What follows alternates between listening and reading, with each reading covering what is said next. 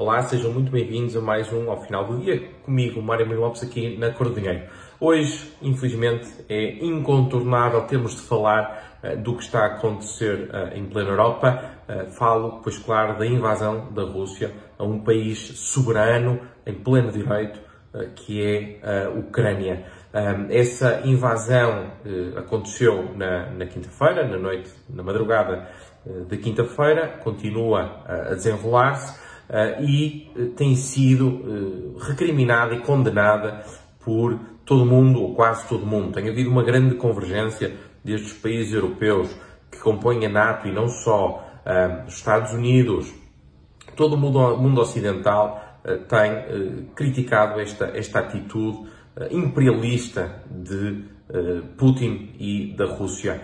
Mesmo em Portugal tem havido uma enorme convergência em quase todos os partidos, PSD, PS, Iniciativa Liberal, CDS, Livre, o PAN, até o Chega, uh, criticaram esta uh, iniciativa, da, esta invasão da Rússia. Esta invasão completamente ilegítima e completamente ilegal, sob um falso pretexto de que existem comunidades rusófonas que vivem alguns na Ucrânia. Pois bem, pois existem, como existem em todo lado do mundo, existem diversas etnias, da mesma forma que existem em Espanha ou em França, eh, portugueses a viver, ou no Luxemburgo 25% da população é portuguesa, isso não nos dá legitimidade para invadirmos um, uh, um país. Todos os partidos têm estado contra, todos, exceto, claro, o PCP. Uh, eh, o PCP, saudosista daquilo que era a Rússia imperialista dos Romanov, do Czar, uh, mas também a Rússia imperialista da União Soviética, que anexava tudo à sua volta, naturalmente que conseguiu criticar tudo e todos, exceto a Rússia, exceto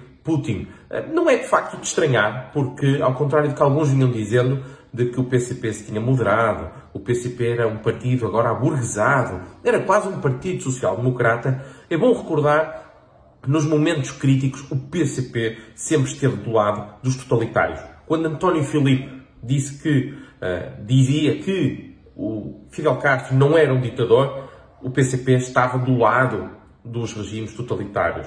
Quando Bernardino Soares desconfiava que Pyongyang, a capital da Coreia do Norte, uh, provavelmente até seria uma democracia, o PCP estava do lado do regime, uh, dos regimes totalitários. Quando Rita Rato não sabia bem, estudante de relações internacionais, não sabia bem o que era uma gulag, os campos de concentração soviéticos, o PCP estava uma vez mais do lado dos totalitários. Quando Miguel Tiago pôs em causa o Holodomor, a crise, uh, o genocídio da Rússia à União Soviética, que basicamente lhes roubou uh, toda, todos os cereais, todo o material, uh, todo o alimento que tinham, para dessa forma poderem exportar, comprar divisas e industrializar a Rússia.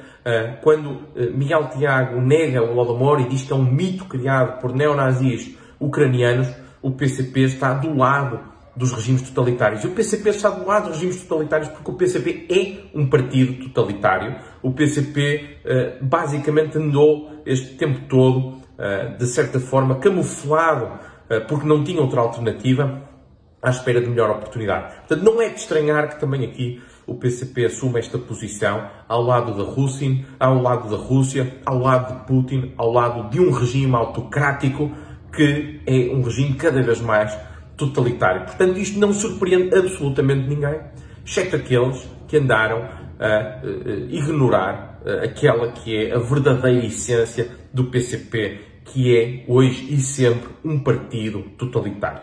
Esperemos que este seja o princípio do fim do PCP e que numas próximas eleições já não tenhamos sequer de ter um partido totalitário na Assembleia da República. Com isto me despeço, desejando-vos um ótimo fim de semana.